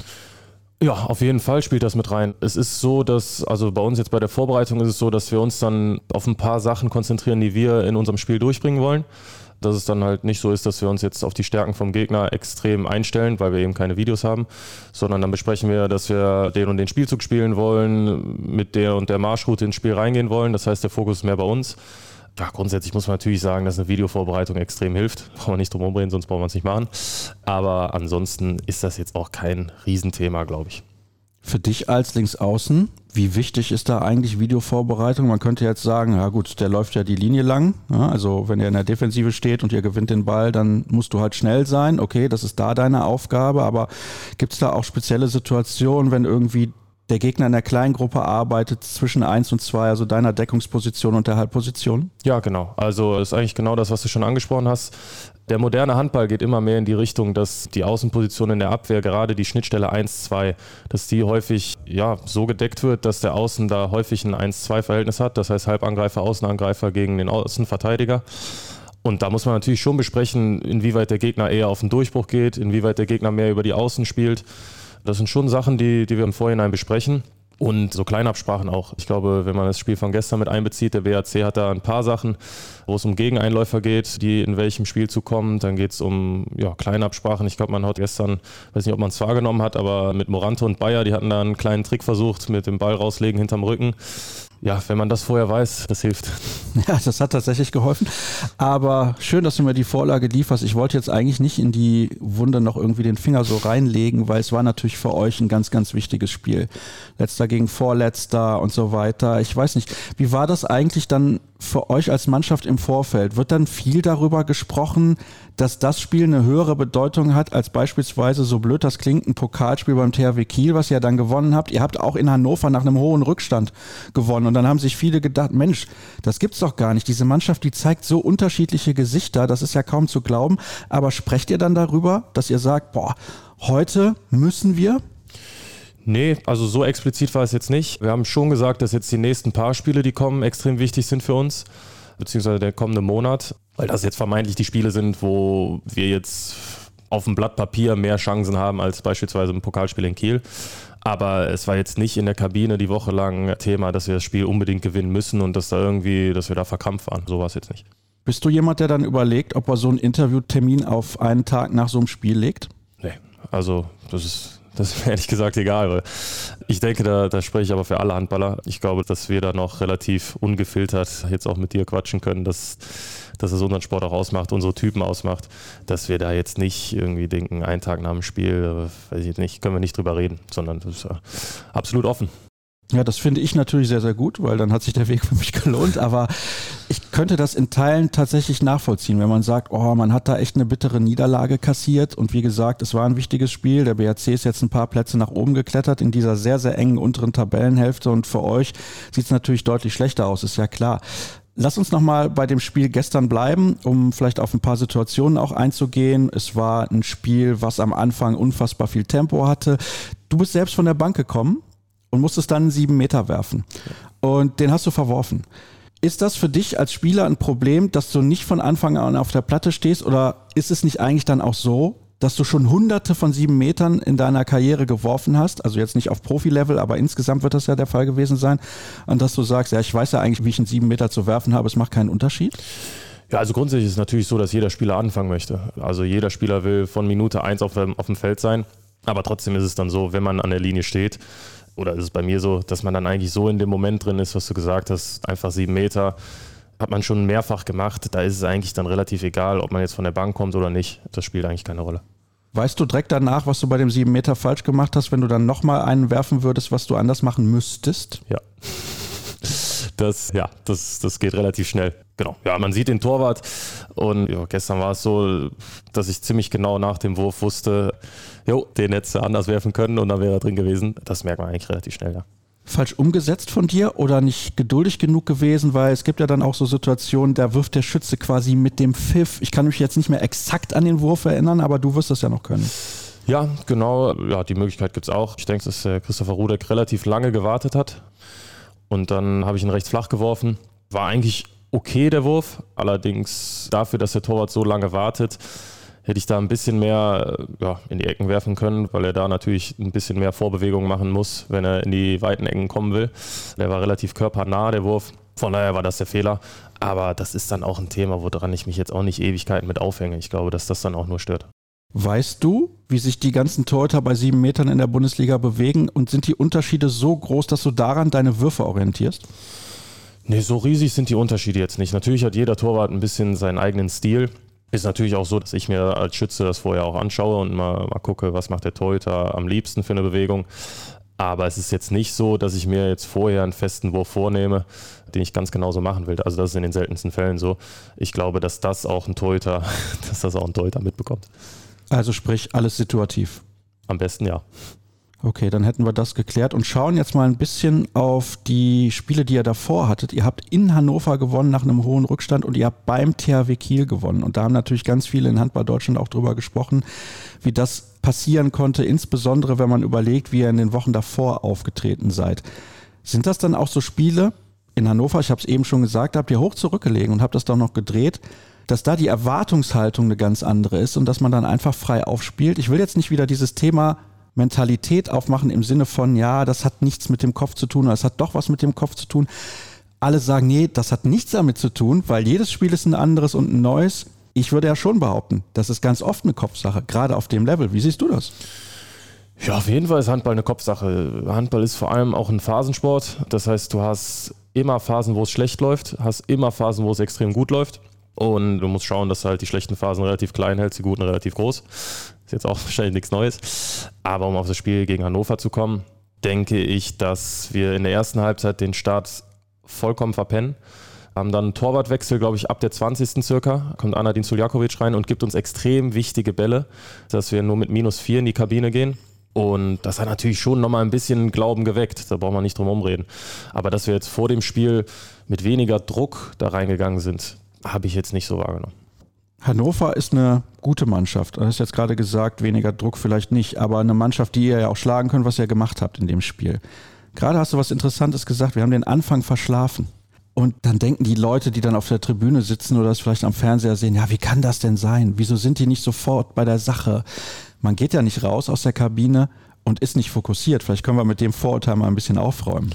Ja, genau. Also das ist bei vielen Fans, ja, die sagen das auch, wie ich es gerade gesagt habe, das habt ihr verschlafen und wie kann das sein, dass ihr nicht breit aus der Kabine kommt. Ich glaube, dass es, dass es immer eine Verkettung von einzelnen Situationen ist. Wir kommen raus aus der Kabine, Erster Angriff läuft vielleicht nicht so, bekommst ein Tempo-Gegentor, das zieht dich immer ein bisschen runter, zack, steht es 1-0. So, alles noch gut.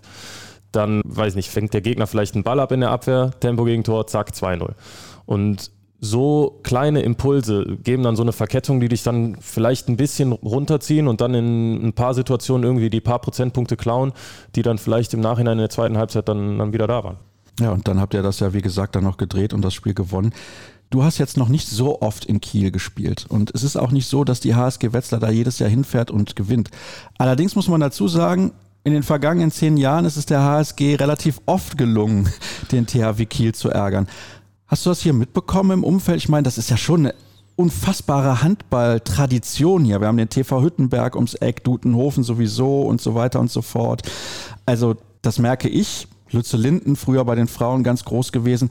Wenn du hier unterwegs bist, ist Handball irgendwie Thema? Merkst du das dann, dass die Leute darüber sprechen, über so Spiele gegen Kiel und natürlich auch explizit nochmal euren Sieg jetzt im Pokal? Ja, absolut. Also es ist schon so, dass wir auch relativ viel auch erkannt werden auf den Straßen. Das ist schon jetzt auch was anderes, wie ich es in, in Essen damals kennengelernt habe. Essen ist natürlich auch eine größere Stadt. Aber so das ganze Handballthema, das, das merkt man schon, dass das hier in der Gegend maximal präsent ist. Das ist schon so. Und zum Kielspiel ist es schon auch so, dass dieser Mythos HSG Wetzlar gegen THW Kiel, der, der schwirrt irgendwo immer ein bisschen rum, wenn wir gegen THW spielen. Das ist schon so. Es ist schon so, wenn wir nach Kiel fahren, dann sitzen wir auf der Bank vor dem Aufwärmen. Und dann werden schon natürlich immer ein, zwei Geschichten erzählt von, von Leuten, die schon bei einem Sieg in Kiel dabei waren. Und wie war das? Wie ist da das Spiel gelaufen? Wie ist das? Das sind schon lustige Geschichten, die schon immer wieder auftauchen. Ja. Ihr habt in Kiel aber ein paar Wochen vorher richtig einen verpasst bekommen. Minus elf. Ja. Erklär mir bitte, wie kann man dann später da hinfahren und das Ding gewinnen? Ja, wieder eine sehr gute Frage. Wenn ich da die Antwort drauf wüsste, dann, dann wäre es ein bisschen einfacher. Ja, in Kiel beim, beim Ligaspiel, die paar Wochen zuvor, hatten wir, glaube ich, auch einen sehr schwierigen Start. Ich glaube, nach 20 Minuten haben wir erst vier Tore. Die hatten wir, glaube ich, im Pokalspiel nach vier Minuten. Ja, so wirklich zu erklären ist es, ist es irgendwie nicht. Das macht aber auch den Sport aus, ehrlich gesagt. Es ist nicht immer alles zu erklären, aber es ist, ja, ich, du, ich kann es dir nicht wirklich erklären. Merkt man als Spieler auf der Platte in dem Moment relativ schnell, dass der Gegner, also der große Favorit ja auch in der Situation, dass der verwundbar ist? Es ist ja auch ein bisschen anders gewesen. Halle war halb leer im Pokalspiel. Ich glaube, das macht in Kiel nochmal immens was aus. In der Liga natürlich klassisch ausverkauft. Leute gehen mit, mal mehr, mal weniger, aber dann kommen die relativ schnell in den Flow und haben zu jedem Zeitpunkt ja auch die Unterstützung der Fans da. Und es ist ja eine relativ enge Halle auch, muss man ja auch noch dazu erwähnen. Also der eine oder andere wird ja noch nicht da gewesen sein. Aber ich glaube schon, dass das eine Rolle gespielt hat, dass die Halle auch halb leer war. Ja, das kann schon gut sein. Wir haben uns ehrlich gesagt auch ein bisschen gewundert, weil man eigentlich ja immer denkt, Kiel, die Halle ist im Normalfall eigentlich, wie du es gesagt hast, immer komplett ausverkauft. Ja, und dann war sie nur halb gefüllt, dann spielen wir ein gutes Spiel, dann ist es vielleicht nochmal einen Ticken ruhiger als sonst. Und dann kriegt man schon ein Gefühl relativ früh, okay, heute ist auf jeden Fall mehr drin als vor vier Wochen. Heute sind wir gut drauf. THW war vielleicht ein bisschen angeschlagen, also da hat man schon relativ früh gemerkt, hey, hier könnte was gehen. Lass uns über dich persönlich sprechen, weil das haben wir bislang eigentlich fast noch gar nicht gemacht. Wir haben ein bisschen mehr über die HSG gesprochen und du hast einen interessanten Werdegang. Ich habe es am Anfang gesagt, du kommst aus Solingen und da muss ich natürlich jetzt nochmal fragen, wenn du gegen deinen Verein sozusagen spielst, wie das gestern der Fall war, gegen den Bergischen AC, ist das das oft zitierte besondere Spiel oder ist es einfach ein Spiel wie jedes andere? Weil du hast ja mit diesen Spielern nicht zusammengespielt, das sollten wir vielleicht auch noch dazu sagen. Ja, es ist schon ein besonderes Spiel für mich. Das ist schon so, weil ich auch schon relativ viele Leute kenne. Ich kenne den Jamal, den Trainer, mit dem habe ich in Essen gearbeitet. Ich kenne den Noah Bayer, mit dem war ich links außen in Essen. Ich kenne den Eloy, Morante Maldonado, mit dem war ich in Essen. Ich kenne den Alex Weck sehr gut, mit dem spiele ich zusammen, seit ich sieben Jahre alt bin. Also ich kenne da sehr, sehr viele Jungs, Torwarttrainer, Markus Pütz kenne ich, jetzt Mannschaftsarzt kenne ich auch. Also ich kenne da wirklich sehr, sehr viele. Und es ist schon so, meine erste Dauerkarte, meine ersten Spiele, die waren alle mit dem BAC. Von daher ist es schon natürlich eine Verbundenheit und es ist schon immer besonders, gegen die Jungs zu spielen. Ja, nichtsdestotrotz ist es dann schon so, wenn das Spiel dann losgeht, ist es ein Handballspiel. Und dann geht es eigentlich im Kopf auch jetzt nicht irgendwas Besonderes. Als du angefangen hast, Handball zu spielen, da gab es ja den BHC im Prinzip gerade erst. Ja. Hast jetzt gerade gesagt, es war deine erste Dauerkarte. Bist du dann direkt mit unter zehn Jahren da schon ständig zum Handball gegangen? Ja, ich weiß gar nicht, mit wie vielen Jahren ich die erste Dauerkarte hatte. Ich glaube, es ging los, als der BAC das zweite Mal aufgestiegen ist. Ich kann dir jetzt gar nicht genau die Jahreszahl sagen. Ich glaube, da war ich irgendwie 13, 14, irgendwie so in der Ecke. Genau, da bin ich dann zu den Spielen gegangen. Da bin ich auch dann gerade von meinem Jugendverein Olixer TV, bin ich dann zum BAC in die C-Jugend gewechselt. Von daher war da schon die Verbundenheit ganz groß. Dann ist es ja umso erstaunlicher, dass du als relativ talentierter Spieler, wir schauen mal gleich ein bisschen auf deine Vita, nicht bei diesem Verein geblieben bist. Ja, das war so, dass in der A-Jugend vor dem zweiten A-Jugendjahr hatte ich mein Abitur schon fertig und da ging es darum, dass ich gerne studieren wollte. Ich wollte Jura studieren und weiterhin ambitioniert Handball spielen. Und das war an den, an den hiesigen Unis Düsseldorf, Köln war es jetzt nicht unbedingt möglich mit meinem NC. Und von daher habe ich dann den Schritt nach Hannover gemacht, zu Ica Romero in die A-Jugend. Ja, und so bin ich da nach Hannover gekommen und hatte dann ein sehr, sehr cooles A-Jugendjahr, muss ich sagen. Habe da auch das erste Mal alleine gewohnt, studiert, sehr viele coole Jungs kennengelernt. Ica Romero als Trainer, das ist natürlich auch, euch auch keinem erzählen, ist auch was Besonderes für einen 18-Jährigen. Ja, und so hat das dann alles seinen Lauf genommen. Du hast da ja auch einen ganz, ganz anderen Input bekommen, denn der spanische Handball unterscheidet sich vom deutschen Handball massiv und ich gucke sehr, sehr gerne viel internationalen Handball. Eigentlich, das kann ich ja mal ruhig offen sagen, lieber als den Handball in Deutschland, ohne da irgendwie jemandem zu nahe treten zu wollen, also gar nicht. Aber mich faszinieren halt diese unterschiedlichen Facetten. Und das ist halt da sehr extrem. Die Außen, die spanischen Außen arbeiten unfassbar antizipativ in der Defensive. Wie viel konntest du da mitnehmen in diesem einen Jahr bei Ica Romero? Extrem viel. Wie du schon angesprochen hast, die Außen spielen in der Verteidigung schon auch eine wichtige Rolle. Am Anfang haben wir schon gesagt, dass der moderne Handball immer dahin geht, dass im Zentrum verdichtet wird und eher die Überzahl für den Gegner von Halb- und Außenangriffsspieler gegen einen Außenabwehrspieler gespielt wird. Von daher ist da wirklich der Input sehr groß gewesen. Antizipativ die Pässe auf Halb abzufangen oder ins Stoppvoll zu kommen oder anzutäuschen zu Halb und dann nach außen zu gehen. Da konnte ich in dem Jahr wirklich ein sehr, sehr gutes Gefühl entwickeln das klingt alles so, ja, so einfach, dass man das mal irgendwie so mitnimmt und man lernt das dann halt bei Ica Romero. Aber ich glaube, das ist ja auch ein Prozess, der vielleicht auch länger dauert als ein Jahr. Also ich meine, da profitierst du ja wahrscheinlich immer noch von. Ja, absolut. Das dauert auch länger als ein Jahr. Also es ist jetzt nicht, dass ich nach einem Jahr auf einmal Bälle abfangen konnte wie, wie kein anderer.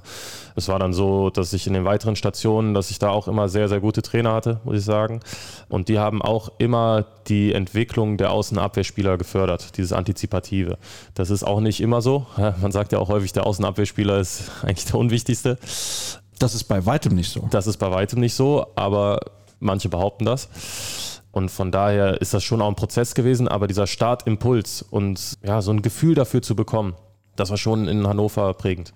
Warum nicht dann weiter Hannover?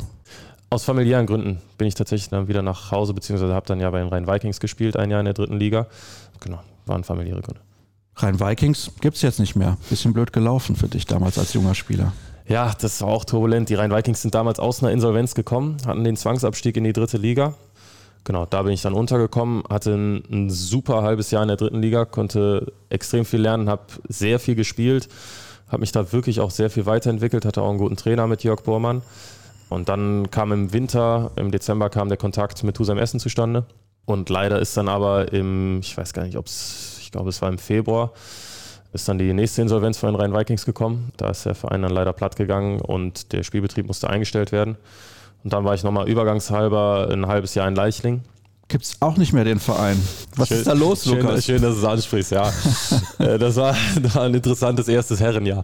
Genau, da war ich in Leichling, habe da, glaube ich, vier Spiele gemacht und dann kam Corona und durch Corona ist leider auch der Verein dann insolvent gegangen.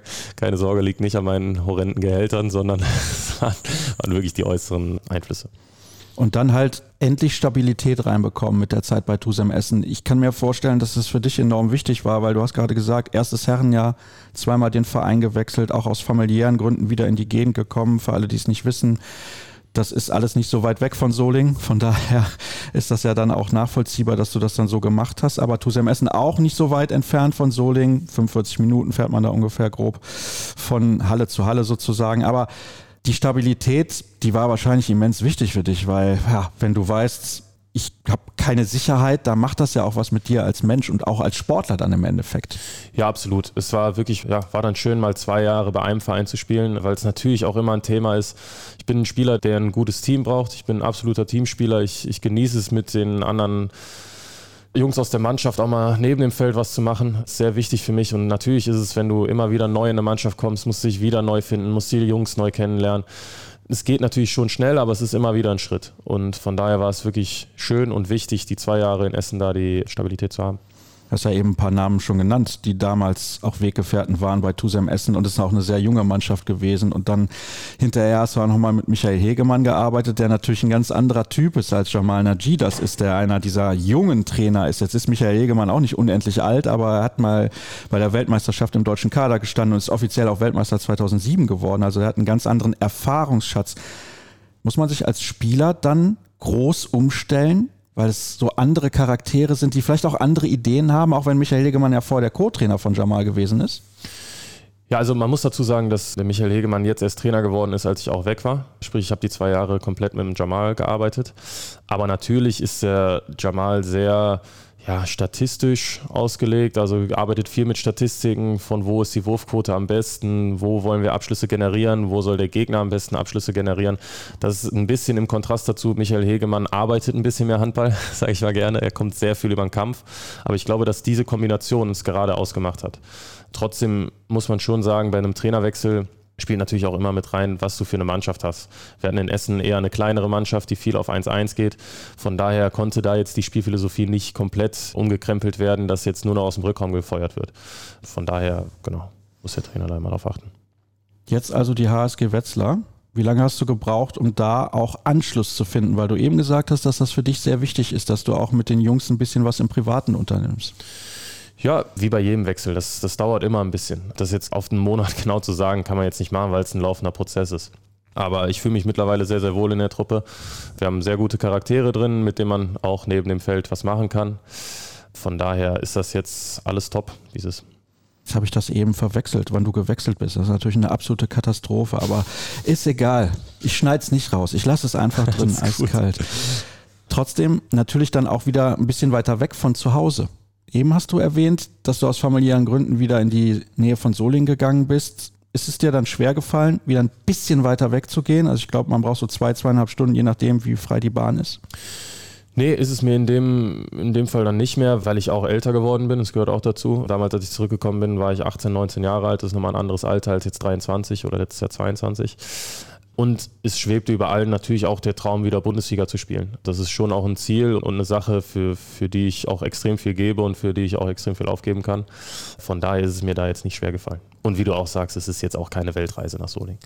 Ja gut, aber wenn morgen irgendwie die Füchse oder Kiel anrufen, dann nimmst du das ja auch in Kauf, würde ich jetzt mal behaupten. So sieht's aus. oh, das sollten die HSG-Wetzlar-Fans jetzt nicht hören. Nein, Spaß beiseite. Ja. Jurastudium ist aber nicht mehr aktuell. Jurastudium ist nicht mehr aktuell, genau. Ich habe den Studiengang dann gewechselt auf Sportmanagement, studiere das jetzt als Fernstudium und genau, das passt auch. Was ist daran so interessant? Das machen tatsächlich viele, habe ich zuletzt nochmal wieder gehört, dass das ja etwas ist, was sich einige vorstellen können, das nach der Karriere zu machen. Aber wir sollten da an der Stelle nicht vergessen, diese Jobs gibt es nicht so häufig wie Kaderplätze. Also man kann jetzt nicht denken, okay, ich spiele und danach bekomme ich auf jeden Fall einen Job. Wie spannend ist das, wie interessant ist das, wie sehr füllt dich das aus und was ist die Zukunftsperspektive? Dann irgendwann mal in zehn Jahren, du kannst ja noch als Außen ewig spielen. Ja, das Interessante an dem Studiengang ist auf jeden Fall, dass man sofort Parallelen herstellen kann zu was du im Studium lernst und was im Verein passiert. Das ist wirklich ganz lustig. Da kann man durchs Studium auch mal ein bisschen hinter die Kulissen vom Verein gucken. Warum macht der Verein das? Warum macht der Verein das? Gerade auch im Bereich Marketing und so ist es wirklich, wirklich interessant ja, zu der Zukunftsperspektive ist es so, dass das Sportmanagement-Studium ja nicht nur darauf zielt, dass du irgendwann der nächste Geschäftsführer von irgendeinem Verein bist, sondern das ist wirklich extrem vielfältig da. Du kannst zu einem Sportartikelhersteller gehen, Sportrechtevermarktung, ganz großes Thema in der Zukunft. Berater haben immer mehr Einfluss. Das heißt, da gibt es sehr, sehr viele Stellen, wo man dann am Ende landen kann. Du bist aber dem Handball schon so verbunden, also das höre ich zumindest so raus, das ist mein Eindruck, dass das so dein Wunsch wäre, das irgendwann mal zu machen. Ich meine, ich spreche jetzt mit einem Spieler, der gerade am Anfang seiner Karriere steht. Deswegen ist es ein bisschen kurios, dass wir jetzt über etwas sprechen, was in 15 Jahren vielleicht mal der Fall ist. Aber ich habe den Eindruck, du bist Handballer durch und durch und das ist eine große Leidenschaft von dir. Absolut. Ich spiele Handball mein Leben lang. Ich habe es vor allem immer gemacht, weil es mir extrem viel Spaß macht. Es war jetzt nicht so, dass ich mit 15 in die Halle gegangen bin und gesagt habe, ich will und ich muss Profi werden und auf Biegen und Brechen, sondern es hat mir einfach Spaß gemacht. Einfach nachmittags sich noch mit Freunden zu treffen und einfach Handball zu spielen. Von daher ist das schon ein Thema, was, was mein ganzes Leben begleitet und was ich mir auch wünschen würde, dass Sport im Allgemeinen schon auch weiterhin in meinem Leben eine große Rolle spielt. Vorhin hast du ja auch erzählt, dass du völlig bewusst und auch sehr gerne zu dem Spiel der deutschen Frauennationalmannschaft gegangen bist. Guckst du sehr viel Handball? Ja, schon, weil wie gesagt, es interessiert mich auch einfach und ich finde es auch interessant, wie andere Mannschaften spielen, wie andere Mannschaften mit welchen Ideen die spielen und wie Trainer agieren in Timeouts. Ja, es, es interessiert mich einfach. Habe ich das richtig gelesen? Du bist auch mal in die Richtung Journalismus gegangen? Ja, also es ist in dem Studium ist das automatisch mit drin, genau. Und von daher hat man da ein bisschen auch was mitbekommen, ja. Was sind denn die Themen, die die Spieler vielleicht gerne mal in so einem Podcast hören würden. Gibt es da irgendwas? Das habe ich mir auch mal überlegt. Das wollte ich schon länger mal die, die Gäste fragen. Letzte Woche, als ich mit Maciej Geballa gesprochen habe, der musste ja ganz schnell zum Bus, ja. weil er die Strafe nicht zahlen wollte. Aber die Frage hätte ich ihm sehr, sehr gerne mal gestellt, weil ich glaube, da wäre die Antwort enorm lustig gewesen. Aber was sind so Themen, wo ihr denkt, die könnten vielleicht gerne mal besprochen werden? Die sind gar nicht so präsent, aber uns Spieler interessieren die vielleicht auch mal. Relativ schwierig, weil eigentlich du als Spieler von sehr vielen Sachen eigentlich vieles mitbekommst und auch viele Hintergrundinformationen sowieso schon hast. Ich finde es schon auch immer sehr interessant, den Werdegang von jedem Spieler, weil der absolut individuell ist. Es gibt nicht den maßgeschneiderten Plan, wie man Profi wird. Hat man jetzt ja bei mir auch gemerkt. Es gibt viele Umwege, bis man dann schlussendlich irgendwo landet. Ja, ich denke, dass das ganze Thema, wie man mit Rückschlägen arbeitet, glaube ich, auch für externe Zuhörer, glaube ich, sehr interessant ist, weil es läuft keine Karriere geradlinig. Es gibt immer wieder Phasen, wo es nicht gut läuft. Es gibt immer wieder Phasen, wo, ja, wo man einen drüber bekommt und wo man aufstehen muss. Ja, und gut, für mich als Sportmanagement-Studenten interessiert es natürlich schon auch, wenn ein Geschäftsführer ein bisschen behind the scenes erzählt, was, was im Verein sonst noch vor sich geht das Behind the Scenes wirst du wahrscheinlich hier nicht erzählen, aber du wirst mir erzählen, wie du mit Rückschlägen umgehst. Wir haben ja eben über Rückschläge gesprochen. Verein geht pleite, noch ein Verein geht pleite. Okay, da hattest du schon den Anschlussvertrag damals bei Tusem Essen. Aber jetzt ist ja auch so eine Situation. Ihr steckt mitten im Abstiegskampf. Wer weiß, was in einem halben, dreiviertel Jahr ist. Ja, es ist so, das habe ich jetzt ja schon mehrfach erwähnt. Ich habe einfach Spaß an dem Spiel, Spaß an dem Sport und das kompensiert sehr, sehr viele Rückschläge bei mir. Und es war in der Vergangenheit, war es immer so, wenn es mal eine Phase gab, die nicht überragend lief, war es immer so, dass ich in der Phase danach eigentlich besser war als noch vorher. Hört sich jetzt wirklich sehr nach Klischee an, aber es war irgendwie so. Und von daher habe ich mittlerweile eine Einstellung, dass falls eine Phase ist, die jetzt nicht gut läuft, weiß ich eigentlich ganz genau, okay, ganz entspannt, warte ab. Es wird wieder die Phase kommen, wo es gut läuft und dann läuft es wahrscheinlich sogar besser als vorher. Es muss immer einmal ein bisschen schlechter werden, bevor es danach wieder deutlich besser wird. Hast du jetzt eine gute oder eine schlechte Phase? Ich denke, dass ich aus dem Spiel raus eine gute Phase habe. Von außen Gegenstoß habe ich eine, eine, gute Quote momentan. Sieben Meter hapert es ein bisschen. Da hatte ich in der Vorbereitung eine sehr, sehr gute Quote, habe fast alles getroffen jetzt in der Saison. Ja, ist ein bisschen dürftig, das muss man sagen. Und ansonsten ist es eigentlich eine, eine, eine Phase, die absolut gut ist. Das ist interessant, dass du das sagst. In der Vorbereitung lief das eigentlich alles gut von der 7-Meter-Linie und jetzt in der Liga oder auch im Pokal ist es ein bisschen was anderes. Warum ist das so? Ist eine Standardfrage, aber ich finde sie trotzdem sehr, sehr spannend und möchte sie gerne stellen, weil wir eben ja auch über Druck gesprochen haben. Und was macht der Kopf mit einem? Und du hast gesagt, der Kopf ist unfassbar wichtig. Ist das so ein großer Unterschied, dass du in der Vorbereitung einfach einen verwerfen kannst, spielt am Ende keine Rolle, aber in einem Punktspiel es ist enorm wichtig, weil ganz viele Spiele in dieser Liga mit ein, zwei, drei Toren Unterschied ausgehen am Ende.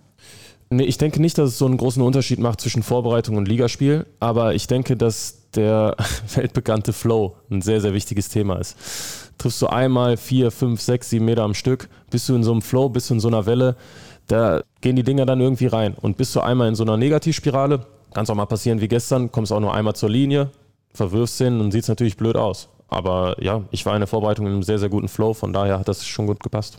Sprichst du da mit deinem Trainer häufig darüber, ob du beispielsweise auch der erste 7-Meter-Schütze bleibst? Weil wenn die Quote nicht so entspricht, wie deine Vorstellungen sind, dann könnte man ja sagen, okay, dann haben wir vielleicht einen anderen 7-Meter-Schützen. Das macht ja dann auch was mit dir als Spieler. Also da sind wir eigentlich sehr, sehr offen. Ich bin da auch mit dem Dom Novak sehr, sehr offen. Der ist ja der andere 7-Meter-Schütze von uns. Und es war so, dass ich in die Saison gestartet bin, habe hab angefangen zu werfen, lief nicht überragend. Dann hat der Dom mal geworfen, jetzt habe ich wieder geworfen. Wir haben da eigentlich eine sehr, sehr gute Kommunikation, ein sehr gutes Wechselspiel. Von daher ist das eine offene Sache und belastet mich jetzt auch nicht nicht wirklich doll, weil ich ganz genau weiß, wenn der Dom dann mal eine schlechte Phase hat, dann ist er auch genauso offen und sagt, hey, willst du nicht mal wieder? Interessant. Hast du noch ein Thema? Nee, wir haben, glaube ich, ein gutes Gespräch gehabt. Ja, ich denke auch. Eine halbe Stunde wird es am Ende sein, ungefähr. Deswegen möchte ich mich herzlich bedanken. Wir haben einige Themen angerissen und ich bin gespannt, wann du das nächste Mal in Dortmund im Stadion sein wirst. Du hast mir nämlich vorher erzählt, du bist letztens auch mal da gewesen. Weißt du schon, wann du das nächste Mal da bist? Nee, leider noch nicht. Da müssen wir ein bisschen auch auf den Trainingsplan und auf den Spielplan achten. Den Trainingsplan jetzt haben wir erstmal bekommen bis Anfang November. Ja, wenn dann der weitere Trainingsplan kommt für die nächsten Monate, werde ich sicherlich mal gucken, dass ich da nochmal was einrichten kann. Da fällt mir aber eine Frage zum Abschluss noch ein. Wenn du jetzt sagst, ich habe einen Trainingsplan bekommen, diese Fremdbestimmung, dass man nicht selber entscheiden kann, wann man was macht, fällt dir das schwer oder sagst du, ah, ist mir scheißegal, ich kann meine Leidenschaft als Beruf ausüben, was Besseres gibt es nicht? Das macht mir gar nichts aus, weil ich ganz genau weiß, dass die Leute, die die Trainingspläne schreiben, absolute Experten sind.